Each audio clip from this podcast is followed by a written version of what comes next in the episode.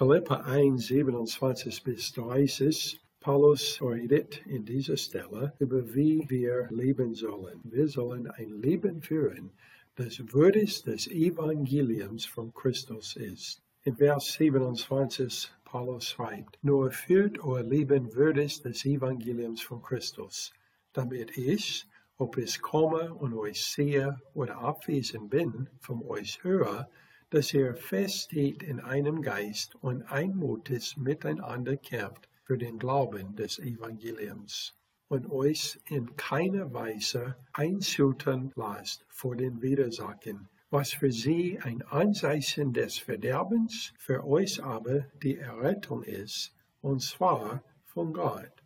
Denn euch wurde, was Christus betrifft, die Gnade verliehen, nicht nur an ihn zu glauben, sondern auch um seinetwillen zu leiden, so dass ihr denselben Kampf habt, den ihr an mir gesehen habt und jetzt von mir hört. Das Leben in Christus ist ein Kampf. In diesem Abschnitt, Paulus sagt uns, wie unser Leben als Soldaten Jesus Christi aussehen soll. Erstens, ein Soldat Jesus Christi soll unnachgiebig im Kampf sein. Vor mehreren Jahren, ich habe die Gelegenheit gehabt, sechs Wochen Training zu machen in den United States Army. Ich habe am ersten Tag eine Uniform bekommen. Denn als Soldaten in der Armee, wir sollen aussehen wie Soldaten. Du solltest wie ein Soldat Jesus Christi aussehen. Nicht nur das, du solltest dich wie ein Soldat Jesus Christi verhalten.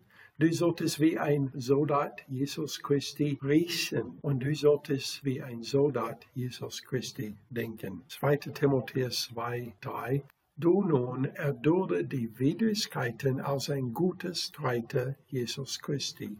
Im nächsten Vers, er sagt, wer Kriegsdienst tut, verstrickt sich nicht in Geschäfte des Lebenunterhalts, damit er den gefällt, der ihn den Dienst gestellt hat. Ein Soldat sollte unnachgiebig im Kampf sein. Zweitens, ein Soldat soll ungeteilt im Kampf sein am Ende Vers 27 es steht, dass ihr feststeht in einem Geist und einmutig miteinander kämpft für den Glauben des Evangeliums. Wir sollen feststehen in einem Geist.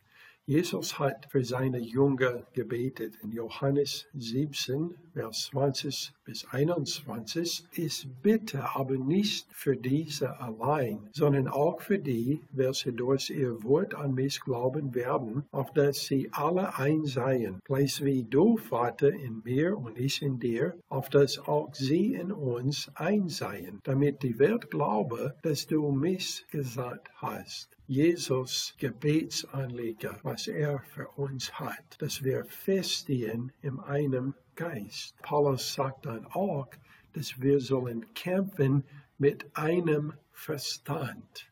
Wir haben alle den gleichen Kampf, an dem wir teilnehmen. Wir sollen kämpfen mit einem Verstand. Wir sollen kämpfen unnachgiebig. Wir sollen kämpfen ungeteilt. Wir sollen auch unerschrocken kämpfen. Paulus sagt in Vers 28, und euch in keiner Weise einschüchtern lasst von den Widersachen, was für sie ein Anzeichen des Verderbens, für euch aber der Errettung ist, und zwar von Gott. Habt keine Angst vor den Widersachen, sagte Paulus. Verfolgung ist ein Beweis ihres Verderbens. Aber nicht nur das. Verfolgung ist auch ein Beweis deiner Errettung. In 2. Timotheus 3 und Vers 12. Paulus hat gesagt, und alle, die gottesfürchtig leben wollen in Christus Jesus, werden Verfolgung erleiden.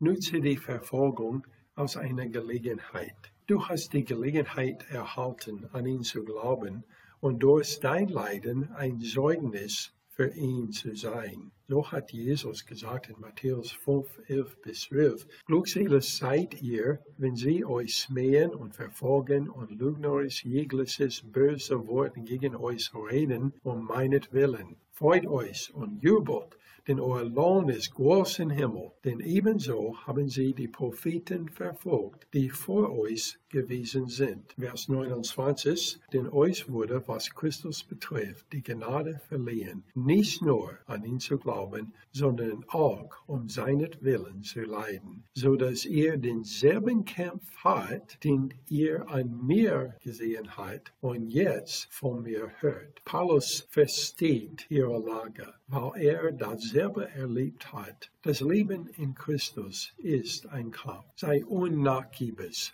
ungetaut und unerschrocken im Kampf. 1. Korinther 15, Vers 58.